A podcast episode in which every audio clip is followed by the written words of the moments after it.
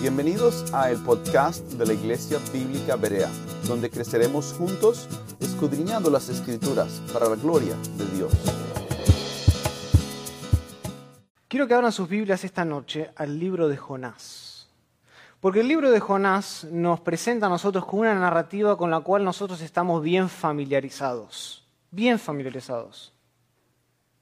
Para muchos de nosotros, la historia de Jonás se ha convertido en una historia más. Hemos interiorizado, nos hemos familiarizado con el contenido de la historia de a tal punto que muchas veces pasamos desapercibido los detalles de esta historia.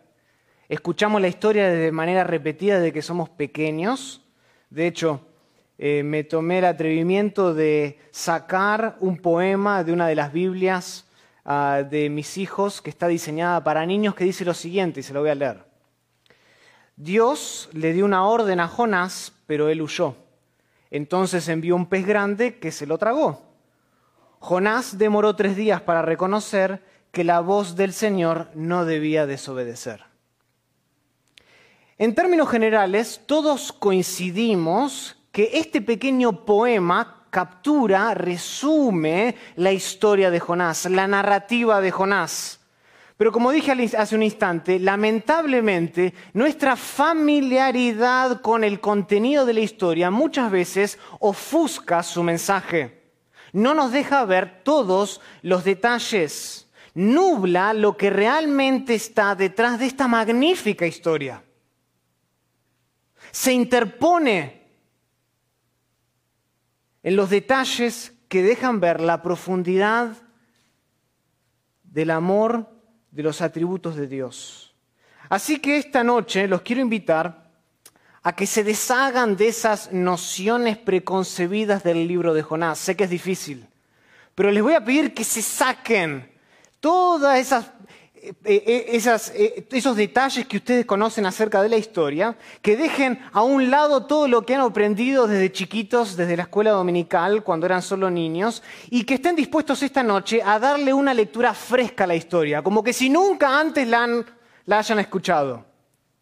Porque el Jonás, el libro de Jonás, retrata la gracia de Dios de una manera que no muchos libros de la Biblia lo hacen retrata la gracia de Dios de una manera que no muchos libros de la Biblia lo hacen. Y créanme que la manera en que este libro retrata la gracia de Dios es realmente escandalosa.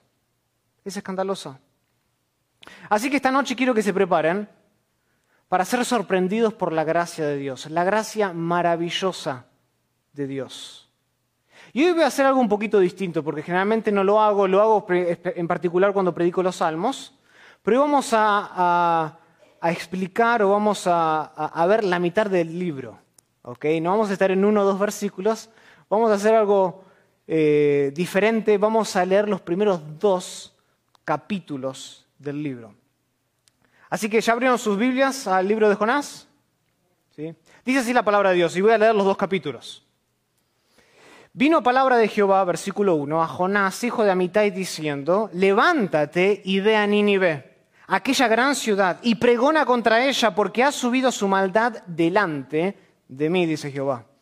Y Jonás se levantó para huir de la presencia de Jehová a Tarsis y descendió a Jope y halló una nave que partía para Tarsis y pagando su pasaje entró en ella para irse con ellos a Tarsis, lejos de la presencia de Jehová.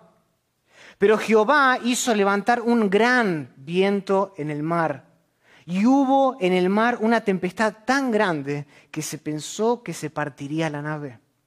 Y los marineros tuvieron miedo, y cada uno clamaba a su Dios y echaron al mar los enseres que había en la nave para descargarla de ellos. Pero Jonás había bajado al interior de la nave y se había echado a dormir. Y el patrón de la nave se le acercó y le dijo, ¿qué tienes? Dormilón, levántate y clama a tu Dios. Quizás Él tendrá compasión de nosotros y no pereceremos. Y dijeron cada uno a su compañero, venid y echemos suertes para que sepamos por causa de quién nos ha venido este mal. Y echaron suertes y la suerte cayó sobre Jonás. Entonces le dijeron ellos, decláranos ahora por qué nos ha venido este mal. ¿Qué oficio tienes? ¿De dónde vienes? ¿Cuál es tu tierra? ¿Y de qué pueblo eres? Y él les respondió, soy hebreo y temo a Jehová, Dios de los cielos, que hizo el mar y la tierra. Y aquellos hombres temieron sobremanera y le dijeron, ¿por qué has hecho esto? Porque ellos sabían que huida de la presencia de Jehová, pues él se lo había declarado. Y le dijeron, ¿qué haremos contigo para que el mar se nos aquiete? Porque el mar se iba embraveciendo más y más. Y él les respondió, tomadme y echadme al mar y el mar se os aquietará, porque yo sé que por mi causa ha venido esta gran tempestad sobre vosotros. Y aquellos hombres trabajaron para hacer volver la nave a tierra, mas no pudieron, porque el mar se iba embraveciendo más y más contra ellos. Entonces clamaron a Jehová y dijeron, te rogamos ahora, Jehová, que no perezcamos nosotros por la vida de este hombre, ni pongas sobre nosotros la sangre inocente, porque tú, Jehová, has hecho como has querido. Y tomaron a Jonás, y lo echaron al mar, y el mar se aquietó de su furor. Y temieron aquellos hombres a Jehová con gran temor, y ofrecieron sacrificio a Jehová e hicieron votos. Pero Jehová tenía preparado un gran pez que tragase a Jonás, y estuvo Jonás en el vientre del pez tres días y tres noches. Entonces dentro del pez dice que oró Jonás a Jehová su Dios, y dijo, capítulo 2, versículo 2, Invoqué mi angustia a Jehová y él me oyó. Desde el seno del Seol clamé y mi voz oíste. Me echaste a lo profundo en medio de los mares y me rodeó la corriente. Todas tus ondas y tus olas pasaron sobre mí. Entonces dije, desechado soy de delante de tus ojos, mas aún veré tu santo templo. Las aguas me rodearon hasta el alma Rodeóme el abismo, el alga se enredó mi cabeza, descendí a los cimientos de los montes, la tierra echó sus cerrojos sobre mí para siempre, mas tú sacaste mi vida de la sepultura, oh Jehová Dios mío. Cuando mi alma desfallecía en mí, me acordé de Jehová, y mi oración llegó hasta ti en tu santo templo. Los que siguen vanidades ilusorias, su misericordia abandonan. Mas yo, con voz de alabanza, te ofreceré sacrificios, pagaré lo que prometí, la salvación es de Jehová. Y entonces mandó Jehová al pez y vomitó a Jonás en tierra. Oremos al Señor. Querido Padre, te damos gracias por tu palabra, porque en tu palabra encontramos, Señor, la sabiduría que viene de parte de ti. Pero no solo encontramos sabiduría, sino que encontramos conocimiento. Conocimiento de quién eres tú, tu persona. Padre, y esta maravillosa historia que tomó y que fue real, Señor, aquí en esta tierra, enseña mucho acerca de tu gracia. Una gracia escandalosa, Señor, a la cual queremos ver esta noche. Queremos sorprendernos por ella y ser enseñados a maravillarnos aún más por tu gracia, Señor. Danos, Señor, sabiduría, entendimiento, conocimiento para entender la verdad Señor, ser instruida por ella, Señor, y ser cambiados a la imagen de Jesús. Oramos todo esto en el nombre de nuestro amado Señor y Jesucristo. Amén. Amén. Así que dije que esta historia retrata la gracia de Dios de una manera que no muchos libros lo hacen. Lo hace de una manera escandalosa. Y para eso, si están tomando notas, tengo mi primer punto. Lo primero que quiero que veamos en los primeros cuatro versículos versículos es al profeta reacio. Quiero que vean que esta historia comienza con un profeta reacio, desobediente, cabeza dura. Reacio. Y eso lo vamos a ver en los primeros cuatro versículos. Ahora bien, si ustedes se ponen a pensar, el libro, la historia, comienza de una manera realmente desorientadora. El versículo 1 dice que vino palabra de Jehová a Jonás, hijo de Amitai. Vino palabra de Jehová a Jonás, hijo de Amitai. Esta introducción es bastante peculiar. ¿Por qué? Porque esta expresión, vino palabra de Jehová a, generalmente se usa a lo largo del Antiguo Testamento para introducir episodios dentro de una historia que contienen una orden divina. Sin embargo, aunque esta frase es común en el Antiguo Testamento, lo que no es común es que esté al inicio de un libro. Eso no es común. No es común. De hecho, esta es la única vez en donde esta palabra o esta frase se ubica al principio de un libro. Vino palabra de Jehová a. Siempre que se aparece esta frase, introduce un episodio dentro de una historia que ya está transcurriendo, que ya está en desarrollo. Sin embargo, en el libro de Jonás es como que si nosotros estuviésemos irrumpiendo una película que ya ha comenzado hace 20 minutos. Eso es lo que da esa sensación al lector. No se proporciona, noten, como lo hacen en otras introducciones, no se proporciona ningún contexto histórico, por ejemplo. En realidad, ni siquiera sabemos lo que está sucediendo en la historia. Solo se nos dice que vino la palabra de Jehová. Ahora, esta abrupta introducción, esta descomunal introducción, sirve para enfatizar que la palabra del Señor es aquello que pone la narrativa en marcha. Y esto es bueno, hermanos. ¿Por qué? Porque significa que no hemos llegado tarde a la película. Es el escritor que tiene una manera extraña de escribir y lo hace para llamar la atención. Porque ¿qué, ¿qué, es lo que quiere enfatizar el autor de Jonás? Lo que quiere enfatizar es la palabra desafiante de Dios que llega a un hombre particular que se llama Jonás. Es la palabra de Dios lo que pone esta historia en marcha. Es una palabra poderosa, poderosa para poner la narrativa en marcha. Ahora, poco sabemos acerca de este hombre, Jonás. Muy poco sabemos de él aunque desde chico, como digo, en la escuela dominical nos enseñan acerca de él, muy poco dice la Biblia acerca de él, no se nos provee, noten en Jonás capítulo 1, versículo 1, mucha información biográfica, con la excepción de esto. Él es, Jonás, el hijo de quién? De Amitai. De Amitai. ¿Saben quién es Amitai? No, claro que no. Es exactamente el problema para nosotros. Pero seguramente ustedes se están preguntando, ¿quién es Amitai? ¿Por qué el autor de la historia de repente está interesado en decirnos que Jonás es el hijo de Amitai?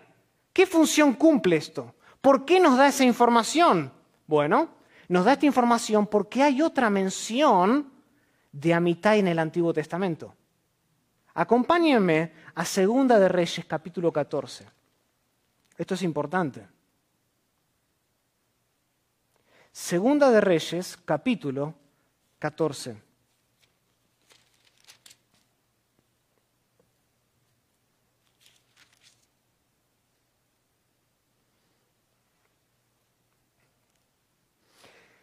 Segunda de Reyes, capítulo 14, versículo 23 dice así. El año 15 de Amasías, hijo de Joás, rey de Judá, comenzó a reinar Jeroboam, hijo de Joás, sobre Israel en Samaria, y reinó 41 años. Y noten, hizo lo malo delante de los ojos de Jehová, y no se apartó de todos los pecados de Jeroboam, hijo de Nabat, el que hizo pecar a Israel. Él restauró los límites de Israel desde la entrada de Amat hasta el mar de Arabá, conforme a la palabra de Jehová, Dios de Israel, el cual él había hablado por su siervo Jonás, hijo de Amitai. Esta es la única otra mención que tenemos en todo el Antiguo Testamento de Amitai y de Jonás. Por supuesto, acá aparecen los dos juntos. Jonás, hijo de Amitai. La mención, el hecho de que en la introducción del libro se nos diga que Jonás es hijo de Amitai es significativa. ¿Por qué? Aclara quién es Jonás, nos dice quién es este hombre. Él era un profeta del siglo VIII antes de Cristo que predijo profetizó la expansión exitosa de las fronteras de Israel bajo el reinado de quién? De Jeroboam, como acabamos de leer. O sea que este profeta fue un profeta exitoso. Él profetizó que las fronteras iban a ser extendidas y así fue bajo el reinado de Jeroboam. Así que al vincular, al conectar estos dos pasajes con el nombre Amitai, el autor nos está advirtiendo de algo. Él nos está diciendo que había una relación previa entre Jehová y Jonás. Esta no era la primera vez que venía palabra de Jehová a Jonás. Sin embargo, los detalles de esta relación no son importantes para establecer el escenario de esta narrativa, de esta gran narrativa. No se nos dan los detalles de esa relación, pero sí sabemos, gracias a Segunda de Reyes, que Jonás tenía una relación con Jehová y que había sido exitoso en su ministerio.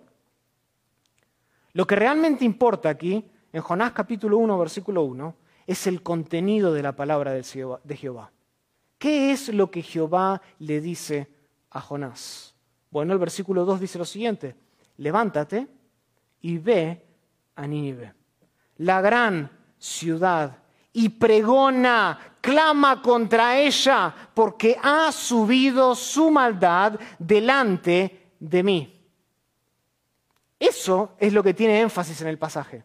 Comienza con la palabra del Señor y esto es lo que pone en marcha la narrativa y todo el foco de atención debe estar en el contenido de este mandato. Levántate, y como suele ser el caso, la palabra del Señor autoritativa lleva consigo un sentido de urgencia. Hazlo ahora, Jonás, levántate. Así que Jonás se pueden imaginar, probablemente estaba listo para obedecer. Incluso estaba eh, poniéndose de pie. Hasta que oyó, ¿qué? Hasta que oyó que Nínive era el público objetivo de Dios. Probablemente se estaba poniendo de pie hasta que escuchó dónde tenía que ir.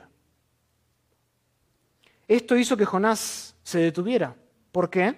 Bueno, para, para empezar, un profeta de Dios era enviado típicamente al pueblo escogido por Dios. Un profeta de Dios no iba generalmente a pregonar contra sus enemigos.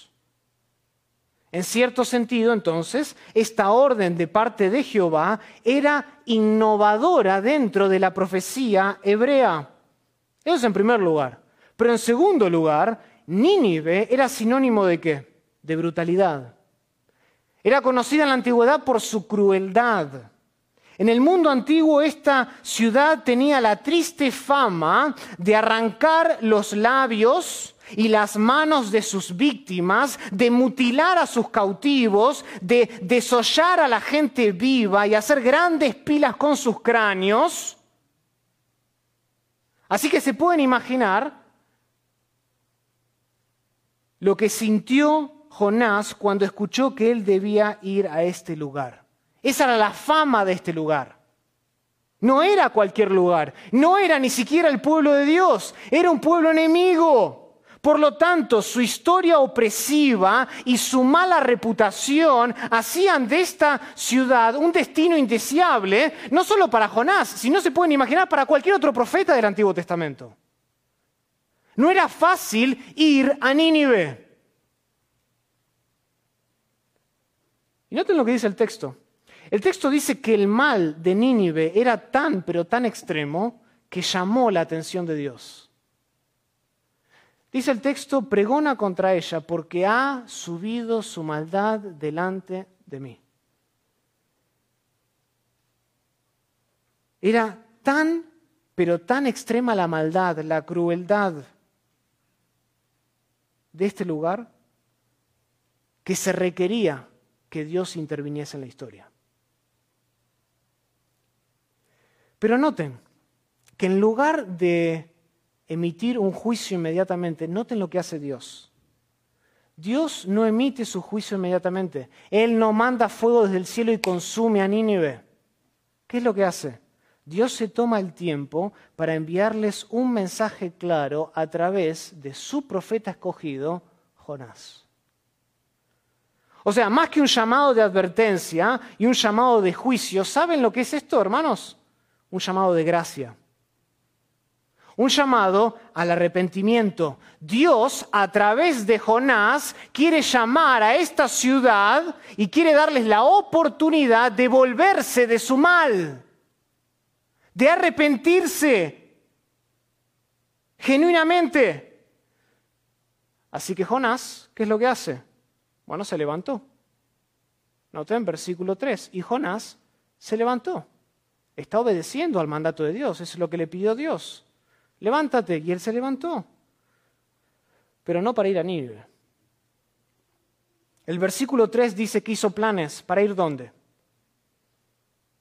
Para ir lejos de la presencia de Jehová. Se levantó para oír de la presencia de Jehová, no a Nínive, sino a Tarsis y descendió a Jope y halló una nave que partía para Tarsis y pagando su pasaje entró en ella para irse con ellos a Tarsis, lejos de la presencia de Jehová. Hermanos, Nínive estaba al este, Tarsis estaba al oeste. Así que o la aplicación de Google Maps de Jonás no funcionaba, no estaba actualizada, o él intencionalmente estuvo dispuesto a ir en la dirección opuesta, lo más lejos posible del llamado y de la orden de Jehová.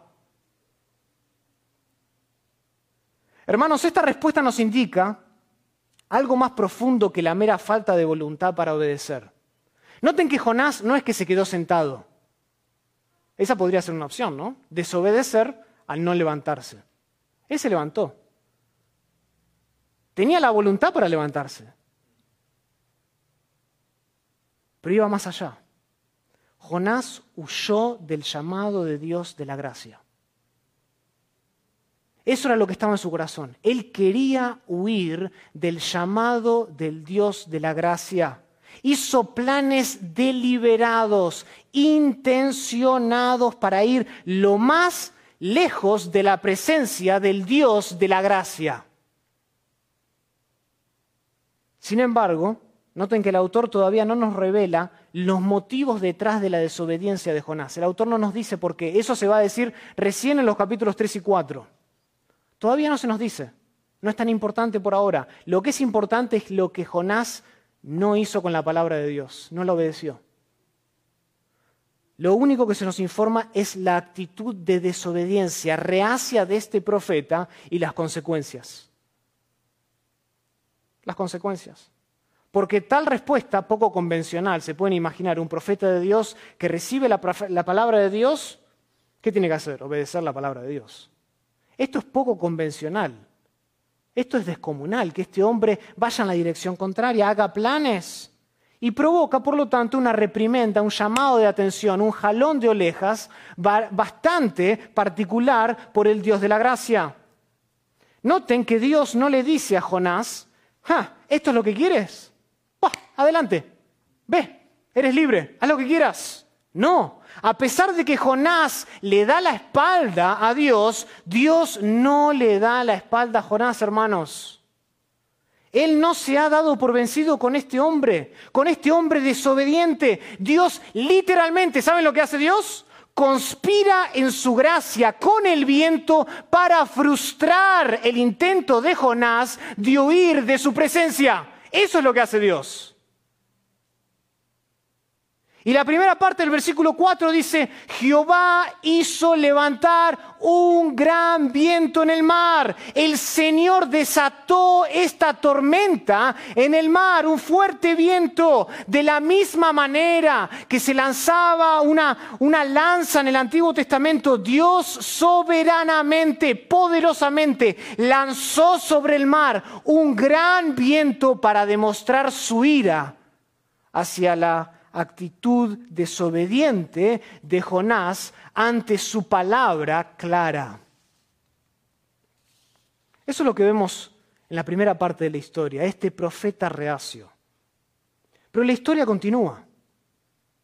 Y ahí es donde nos encontramos con el segundo punto de este sermón, que es la persecución redentora. La persecución redentora. Y eso lo vamos a ver de aquí hasta el final del capítulo 1. Porque Dios lanza un viento, ¿no? Dice así el versículo 4, Dios hizo levantar un gran viento en el mar. Dios lanza el viento que desencadena una tormenta que hasta que se pensó que se iba a partir el barco, dice. Ahora, noten el claro contraste entre el profeta, reacio, desobediente, y el viento, el mar y el barco, los cuales todos estaban en perfecta sintonía con los propósitos de Dios. Todos obedecen. El viento, el mar. Noten el contraste con el profeta reacio. Incluso el autor hace un contraste entre la respuesta de los marineros y la respuesta de Jorás. Miren el versículo 5. Dice que los marineros tuvieron miedo y cada uno que clamaba a su Dios y echaron al mar los enseres que había en la nave para descargarlas de ellos. De ellos. Arrajaban al mar la carga que estaba en el barco para aligerarlo. Ahora, permítanme recordarles que estos marineros eran hombres experimentados del mar. Definitivamente estos hombres habrían lidiado con tormentas severas anteriormente en su vida. Pero fíjense el nivel de temor de estos hombres. Están completamente aterrorizados por lo que ven delante de sus ojos. En cambio, no tiene contraste. Versículo 5, segunda parte, pero Jonás, no tiene contraste, pero Jonás. Los marineros están aterrorizados, pero Jonás había bajado al interior de la nave, a lo más profundo del barco, y se había acostado y se había echado a dormir. Otra forma de traducirlo es y se había y dormía profundamente. Eso es lo que dice el texto. ¿No el contraste? La ironía del texto. Jonás permanece dormido, casi en un sueño depresivo, inconsciente del peligro que le acecha en la tormenta. En otras palabras, Jonás estaba tan muerto para el mundo como lo estaba para con Dios. Dormido profundamente. Entonces baja el capitán y ve a Jonás encerrado en la bodega del barco. En esencia parecía un oso, estaba hibernando ahí no sé hace cuánto tiempo. ¿Y qué hace el capitán? Se sorprende. ¿Y quién no se sorprendería? Ni mis hijos duermen tan bien en la noche. Y se sorprende por qué, porque ve a este hombre que está durmiendo ante semejante tormenta. Y por eso le dice, ¿cómo es que estás durmiendo? ¿Qué tienes, dormilón? Levántate y clama a tu Dios. Quizás Él tiene compasión de nosotros y no perecemos. Es increíble. Estos imperativos, levántate y clama, son los dos mismas órdenes que le da Dios en el capítulo 1, versículo 2. Levántate, y nuestra traducción dice pregona, pero es la misma palabra. Levántate y clama, 1.2, levántate y clama, 1.6. Noten la conexión. Coinciden exactamente con las mismas palabras que habían venido a Jonás de parte de Jehová. Jonás básicamente, ¿saben lo que hace? Se despierta al sonido de los mismísimos imperativos de los cuales él estaba corriendo, de los cuales él se estaba escondiendo. Seguramente él pensó que estaba teniendo una pesadilla en ese momento.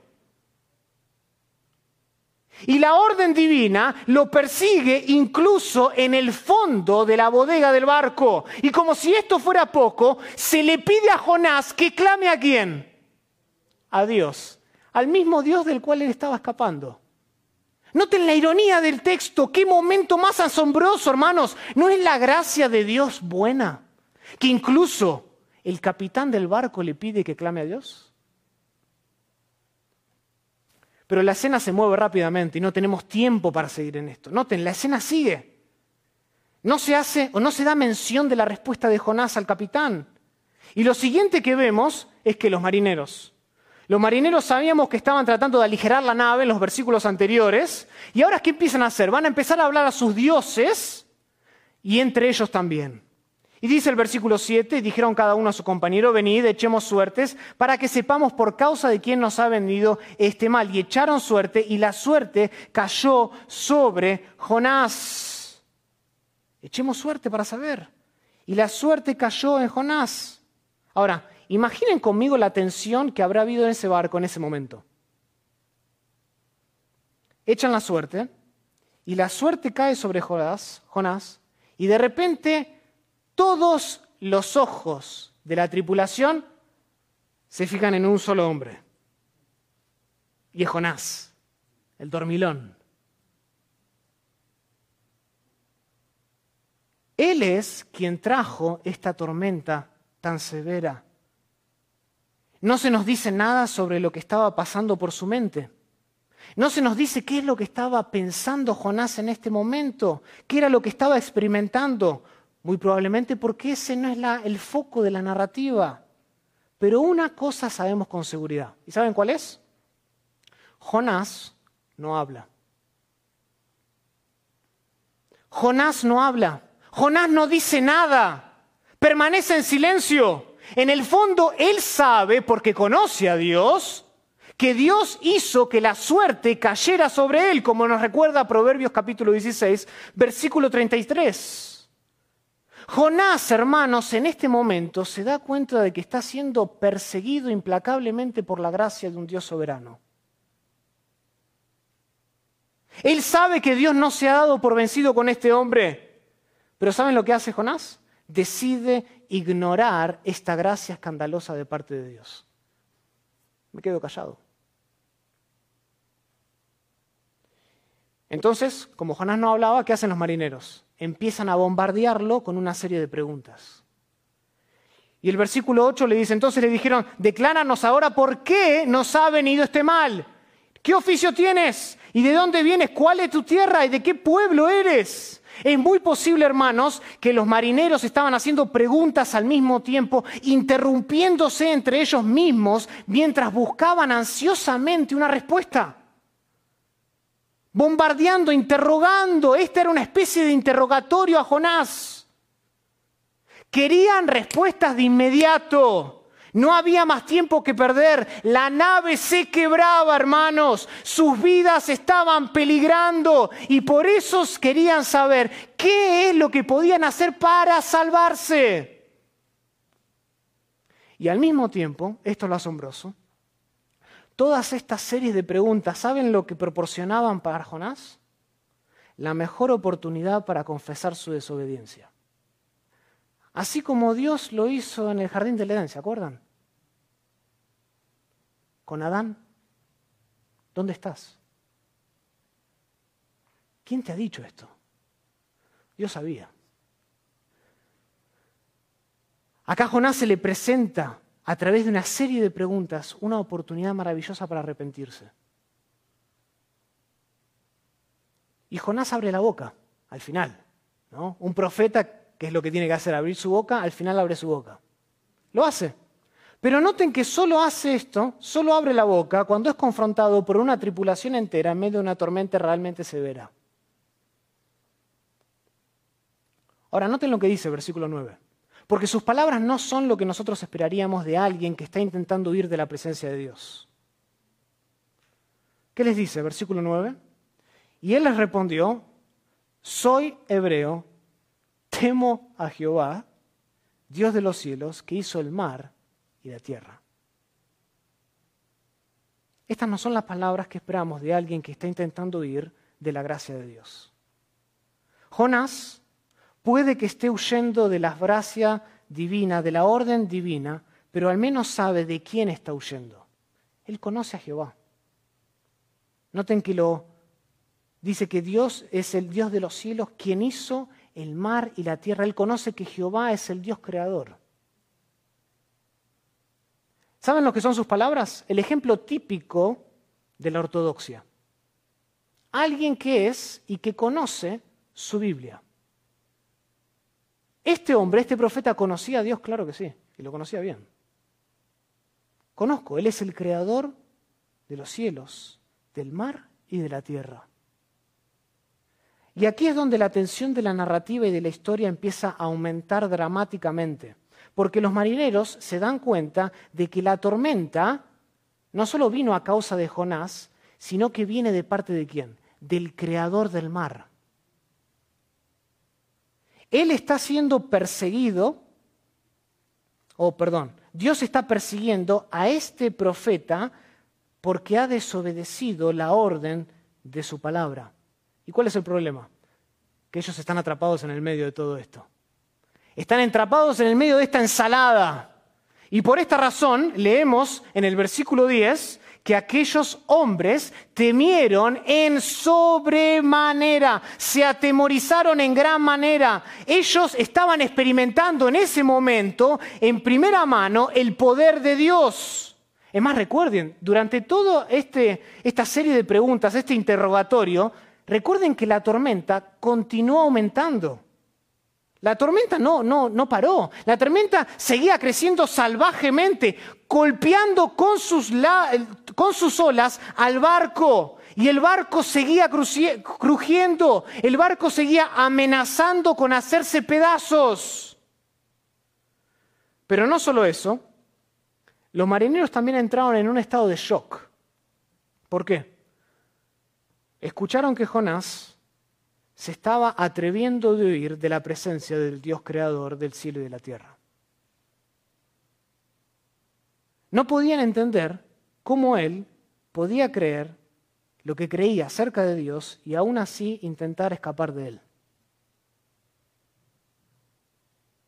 Los, los marineros no pueden entender eso. Y como Jonás es el culpable y a la misma vez el que debía tener una solución al problema, los marineros le preguntan, ¿qué haremos contigo? Dinos, versículo 11, ¿qué haremos contigo para que el mar se nos aquiete? Noten acá otra vez, noten que Jonás no toma la iniciativa. Jonás no viene con la solución al problema. Él espera. Él prefiere no abrir su boca. Nunca toma la iniciativa para proporcionar una solución al problema que él mismo causó, por cierto. Solo proporciona una solución cuando los marineros se la piden de manera específica. Y ahora, si ustedes se sorprendieron como los marineros, por la determinación de Jonás de huir de la presencia de Jonás, de, Jehová, esperen a ver lo que ocurre o lo que les dice que haga Jonás a los marineros. Escuchen, versículo 12. Él les respondió, tomadme y echadme al mar y el mar se os aquietará. Tomadme, echadme al mar y el mar se calmará en torno vuestro porque él sabía que por su causa había venido tan grande mal sobre ellos. ¿Saben lo que básicamente Jonás les está pidiendo acá? Jonás le pide a los marineros que le ayuden a cometer un suicidio asistido. ¿No es sorprendente esto? Esta es su solución. Esta es la solución del profeta de Jehová. Les está pidiendo, mátenme en esencia, pero no ustedes, la tormenta tírenme a las aguas. ¿Por qué? ¿Saben por qué, hermano, Jonás pidió esto? Porque Jonás sabía que no puede escapar de la persecución redentora de la gracia de Dios. No puede.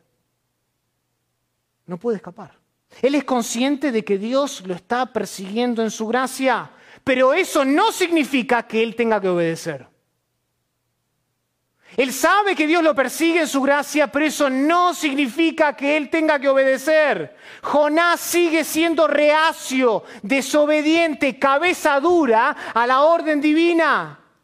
Hermanos, no se dejen engañar por su preocupación por los marineros. Él no está interesado en ellos, él está interesado en su mismo. Él quiere escapar y la única solución que él haya es muriendo.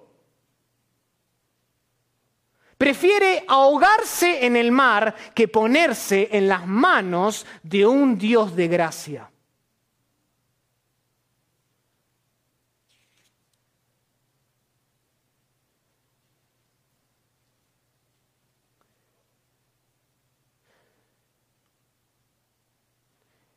Y después de que los marineros intentaran desesperadamente volver a la tierra, como dice el versículo 13, que intentaron desesperadamente, los marineros hacen lo impensable. ¿Saben lo que hacen los marineros? Obedecen la palabra de un profeta desobediente. Y lanzan a Jonás al mar. Así como Dios, recuerdan, había lanzado el viento en el mar, bueno, Ahora los marineros lanzan a Jonás al mar. Pero aún, hermanos, este suicidio asistido de Jonás, noten, es frustrado por Dios. ¿Por qué? Noten al final del capítulo 1. Se nos dice que Dios mismo dispuso o tenía preparado un gran pez que, que tragase a este profeta. ¿No es la gracia de Dios maravillosa? Frustra el suicidio asistido de Jonás. Sorpresa en la historia. De la nada, cuando pensamos que Jonás finalmente consiguió lo que quería, dice que un gran pez lo rescata de su inminente muerte. Ahora, el pez no debe ser entendido como un instrumento de juicio. Creo que muchas veces se malinterpreta esto. El, juez no es el, el pez no es un instrumento de juicio. ¿Saben lo que es el pez? Es un instrumento de salvación, de gracia, de amor, que lleva a Jonás de vuelta a tierra para que él obedezca la orden divina que se dio en el capítulo 1. Pero nos estamos adelantando a la historia. Eso va a venir más adelante. Vayamos al capítulo 2, porque todavía tenemos tiempo. Y vamos a ver, el tercer punto es una presunción religiosa. Una presunción religiosa. Vimos el profeta reacio, vimos la persecución redentora y ahora quiero que veamos la presunción religiosa. Porque Jonás de repente se levanta y se despierta en un ambiente realmente aterrador. No se nos dice que era una ballena, se nos dice que era un gran pez. El autor no informa, perdón, el autor nos informa, nos dice que permanece en el pez, noten, al final del versículo 17, tres días y tres noches. Y durante este tiempo dentro del vientre del animal, Jonás decide orarle a Dios, que es justamente lo que tenemos en el capítulo 2. Es una copia de lo que Jonás o no oró dentro del vientre de ese pez. Ahora, esta oración que creo yo muchas veces es mal interpretada, revela algunos de los grandes defectos del carácter ortodoxo de este hombre. Defectos, no virtudes. La oración, escuchen cómo comience. Dice así, invoqué en mi angustia a Jehová y él me qué, me oyó. Así empieza su oración Jonás. Invoqué en mi angustia a Jehová y él me oyó. Estas palabras parecen introducir una oración de qué? De arrepentimiento. Parecen introducir una oración de arrepentimiento. De hecho, esta frase es muy similar, si no igual, a las frases que aparecen en el Salmo capítulo 18, versículo 6, y el Salmo capítulo 120, versículo 1. Utiliza la misma frase el salmista. Por lo tanto, ¿qué nos dice esto de Jonás? Que Jonás estaba bien familiarizado con su Biblia. Estaba bien familiarizado con el libro de los Salmos, un compendio de oraciones para el pueblo de Israel. Sin embargo, a medida que avanza la oración y vamos viendo las palabras, nos damos cuenta que estas palabras piadosas comienzan a centrarse más en Jonás que en Dios. Y ahí hay un problema.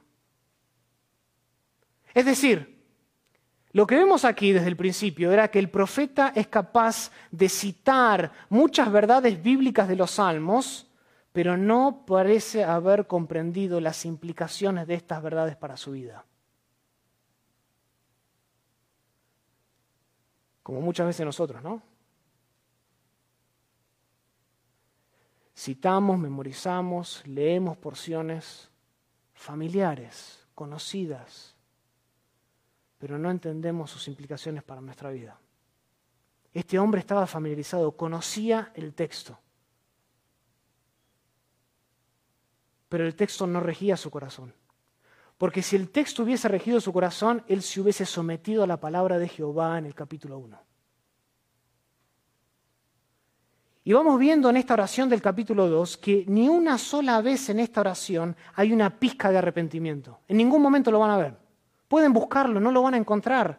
Jonás ni siquiera en esta oración reconoce su pecado, que es algo clave para una oración de arrepentimiento, reconocer que metiste la pata que pecaste delante de Dios. Jonás no lo hace en el capítulo 2, no se humilla en ningún momento, todo lo contrario, Jonás culpa a Dios por haberse ahogado, aunque usted no lo crea.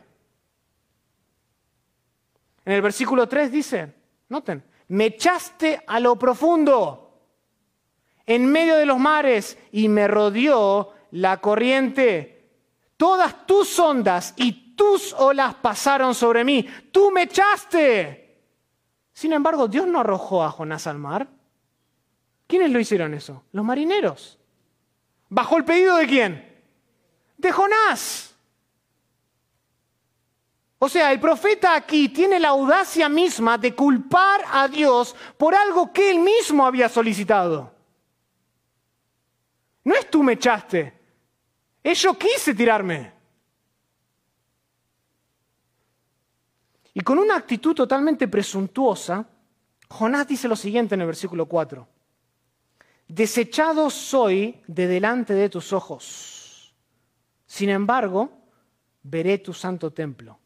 Otra forma de traducirlo es, he sido expulsado de delante de tus ojos. Aquí Jonás, noten sutilmente, él utiliza un verbo en pasivo. No dice expulsé, he sido expulsado, he sido desterrado. Él se está distanciando de la acción. Él no admite culpa, él no pide perdón. Lo que Jonás solo reconoce en este versículo es que alguien o algo lo alejó de la presencia de Jehová. Es decir, él recibe la acción en vez de ser el agente de dicha acción. Sutilmente. Continuemos, versículo 6. Leemos que Dios salva a Jonás a pesar de que él no lo merece. Él no lo merece. No merece ser salvado por Dios. Dice versículo 6, descendí a los cimientos de los montes, la tierra echó sus cerrojos sobre mí para siempre, mas tú sacaste mi vida de la sepultura, oh Jehová, Dios mío.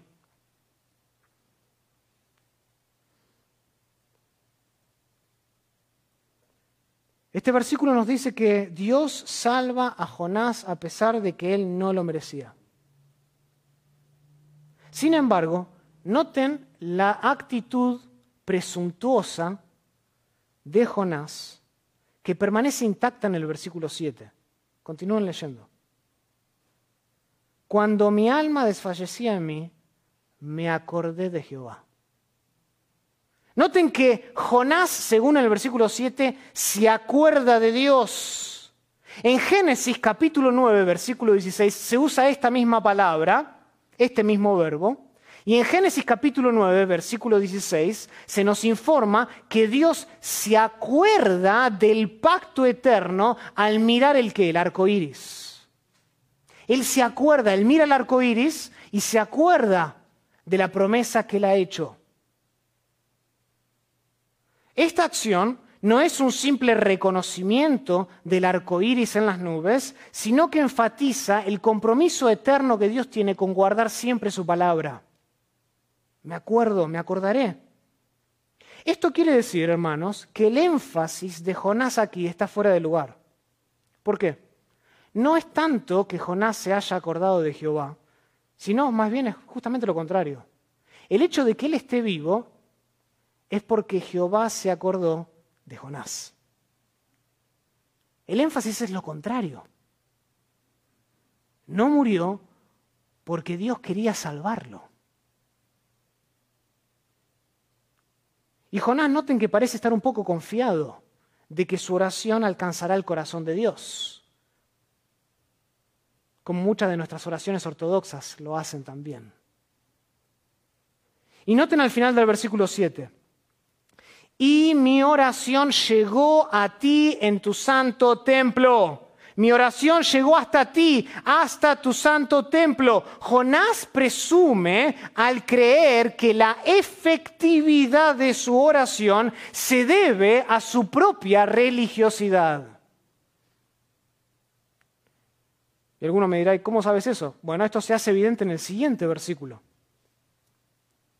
Los que siguen vanidades ilusorias, su misericordia abandonan. Otra forma de traducirlo dice, los que confían en vanos ídolos, su propia misericordia abandonan, mas yo con voz de acción de gracias te ofreceré sacrificios. Lo que prometí, oh Jehová, eso pagaré, dice el versículo 9. Es verdaderamente fascinante, por no decir otra cosa, que Jonás toma tiempo dentro de su oración para autojustificarse, para defender su actuar. Noten que en vez de arrepentirse, en vez de pedir perdón, en vez de reconocer su falta, él insiste que merece la gracia de Dios. ¿Por qué? Porque él no confía, no confía en ídolos vanos como lo hacen los demás. Probablemente en alusión a quién? O a los marineros o a Nínive. mi oración llegará y llegó delante de ti. ¿Por qué? Porque yo no confío en ídolos vanos. ¿Pueden escuchar la autojustificación detrás de esas palabras? Él insiste que merece la gracia de Dios. No solo eso, noten que Él promete actos de adoración para que Dios lo rescate. Hagamos un trueque. Yo te adoro si tú me salvas. Comparemos por un momento a Jonás con los marineros en el versículo 16 del capítulo 1. Capítulo 1, versículo 16, dice que los marineros temieron a aquellos hombres a Jehová con gran temor y ofrecieron sacrificio a Jehová e hicieron votos. Otra manera de traducirlo es, hicieron votos, prometieron traerle sacrificios a Jehová.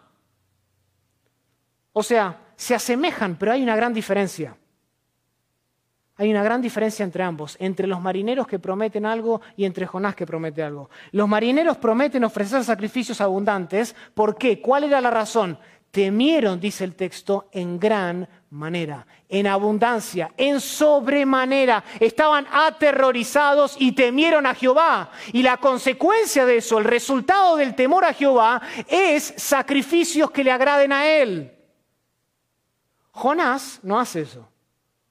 Jonás promete actos de adoración. ¿Por qué? Porque quiere ser rescatado. Es una gran diferencia. Por eso termina de la manera que lo hace en el versículo 9. Noten cómo termina el versículo 9. Conocemos este pasaje. La salvación es de Jehová. La salvación es de Jehová. ¿Qué es eso? Es otra declaración ortodoxa que sale de este profeta reacio. ¿Saben lo que esta oración nos muestra en el capítulo 2? Que Jonás es más presuntuoso que sincero. Es más religioso que sincero. Y Jonás, hermanos, escúchenme, se ve atrapado en este momento dentro del pez entre la desobediencia a Dios y su conocimiento de Dios. Y déjenme decirles, hermanos, ese es el peor lugar para estar atrapado que puede existir. Estar atrapado entre la desobediencia a Dios, huir de la presencia de Jehová y el conocimiento de Dios. Y Jonás está en el medio. Y conoce. Pero conocimiento sin cambio es catastrófico. Cuando el conocimiento no produce un cambio de corazón, produce desastres. Este hombre conoce a Dios. No es la primera vez que Dios le había venido a él o que había recibido palabra de Dios.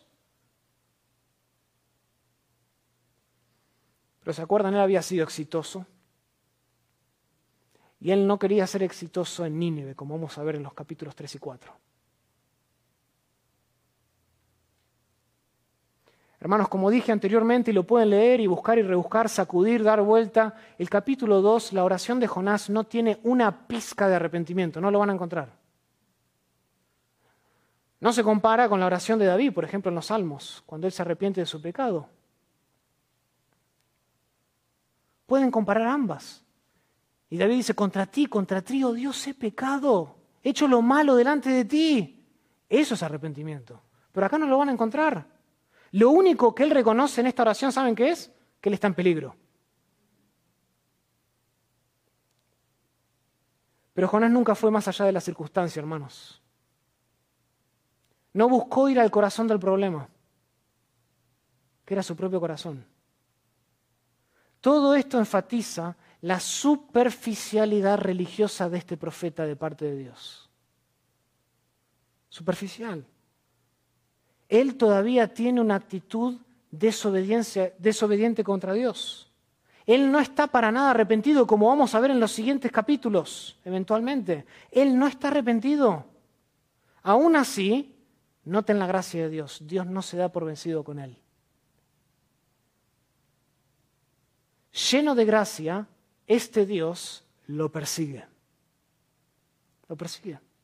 Por eso, Noten esa nota al final del capítulo 2.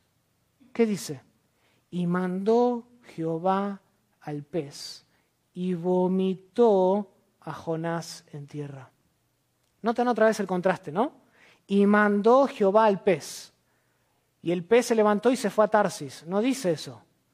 Hasta el pez obedece, hermanos. Ese es el, lo irónico de esta historia. Y vomitó a Jonás en tierra. Hermanos, ¿saben lo que es este vómito? Este vómito no es una respuesta de oración al supuesto arrepentimiento de Jonás. No se engañen. Él no se arrepiente. ¿Saben lo que es este vómito? Una muestra desagradable de, de lo que Dios ve o siente ante la presunción, la superficialidad religiosa de este siervo. Eso es lo que este vómito significa muestra de manera muy gráfica la reacción de Dios ante la oración hipócrita de Jonás.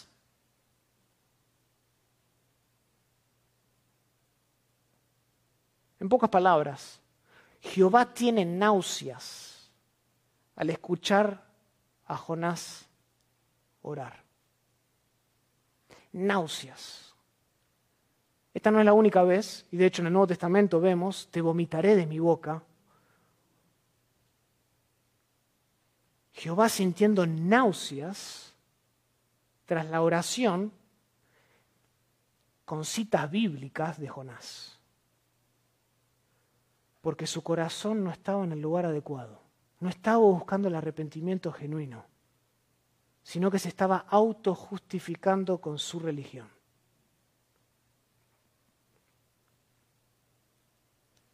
Pero sus palabras no pueden engañar a Dios, aunque suenen lo suficientemente religiosas. Como quizás muchos que están aquí piensen hacerlo de esa manera. No puede engañar a Dios porque Dios conoce el corazón. Así que Dios manda al pez, obliga al pez a vomitar a Jonás. Y esta imagen es negativa de manera consistente a lo largo del Antiguo Testamento. Vomitar es, es, algo negativo, no es algo agradable. No es algo agradable. Vayan conmigo, y con esto ya estamos terminando, Levítico capítulo 18. Levítico capítulo 18.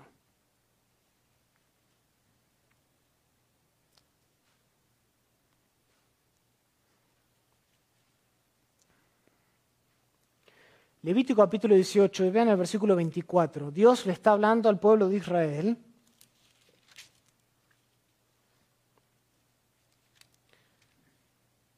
Y está hablando, ¿se acuerdan? Unos domingos atrás vimos acerca justamente de este capítulo cuando estábamos estudiando la historia de eh, Noé en el capítulo 9 de Génesis. ¿sí? Estos son actos de inmoralidad que Dios prohíbe para el pueblo de Israel. Y dice en el versículo 24 del capítulo 18, en ninguna de estas cosas os amancillaréis, pues en todas estas cosas se han corrompido, dice, las naciones que yo he hecho delante de vosotros. Y la tierra fue contaminada, y yo visité su maldad sobre ella, y la tierra, noten, vomitó sus moradores. Guardad pues vosotros, le dice Dios, mis estatutos y mis ordenanzas, y no hagáis ninguna de estas abominaciones, ni el natural, ni el extranjero que mora entre vosotros, porque todas estas abominaciones hicieron los hombres de aquella tierra que fueron antes de vosotros, y la tierra, dice, fue contaminada, no sea que la tierra os vomite por haberla contaminado, como vomitó a la nación que la habitó antes de vosotros, los cananeos. Aquí los israelitas son advertidos que si, que si ellos desobediesen a Dios, la tierra misma los vomitará, los expulsará, los echará. Noten que en ambos pasajes, ya sea en Levítico capítulo 18 como en Jonás capítulo 2, el vómito viene como consecuencia de qué? De la desobediencia. De la desobediencia. En ambos pasajes, el vómito tiene la misma raíz, la desobediencia, pero hay una diferencia con el libro de Jonás el pez vomita a Jonás para brindarle una segunda oportunidad. Eso es muy distinto al Levítico capítulo 18. Ser cortado de la tierra. Jonás es vomitado por el pez y Dios le brinda una segunda oportunidad. Dice que mandó Jehová al pez y vomitó a Jonás, noten, en tierra. Noten que no lo vomita en el mar. Lo podría haber vomitado en el medio del mar si Dios estaba lleno de náuseas. Desagradable se sentía Dios por las oraciones de este religioso superficial y podría dejar que se cumpliese lo que él quería. De un principio, ese suicidio asistido. Pero no es lo que hace Jehová, ni lo que hace el pez. El pez obedece a Jehová y lo deposita, lo echa en tierra, en tierra, porque vamos a ver en el capítulo 3 que Dios le brinda una segunda oportunidad. Dios derrama su gracia sobre este hombre y le presenta con una nueva oportunidad para obedecer la orden divina, la palabra de Dios. Y cubierto en el vómito del pez, se pueden imaginar, Jonás ahora yace en un suelo firme, en tierra, rodeado, ¿saben de qué? De la persistente e implacable y maravillosa gracia de Dios se encuentra rodeado en tierra, aunque cubierto por vómito, por la gracia de Dios. Hermanos, Dios no se ha dado por vencido con este hombre. Ese es el punto de la historia hasta ahora.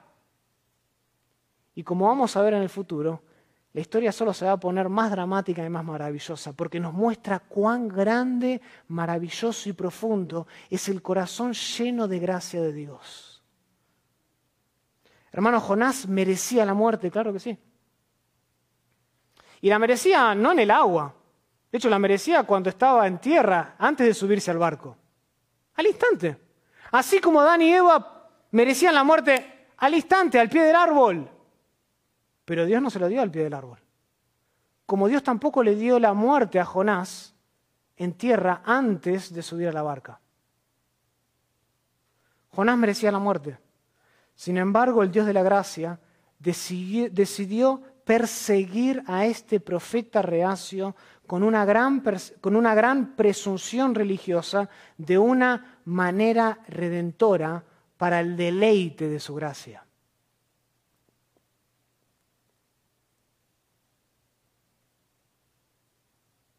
Cuando veo la historia de Jonás, solo puedo pensar, alabado sea Dios por la gracia que tuvo en mi vida porque tú también corrías. Tú también escapabas. Y hasta capaz lo hacías dentro de un círculo religioso. Pero ¿sabes qué? Dios corre más rápido.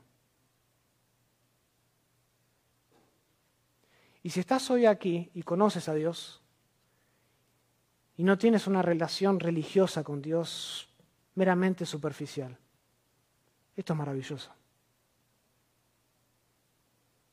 Porque si eres salvo no es porque tú lo que hiciste en un momento, desde el principio, sino solo por la gracia de Dios. Esa gracia irresistible, que te alcanza y te cambia, desde adentro hacia afuera. Gracias por escuchar el podcast de la Iglesia Bíblica Berea. Escúchanos en anchor.fm, Spotify, Google Podcast y más. Iglesia Bíblica Berea existe para exaltar a Dios, edificar a los santos y evangelizar a los perdidos.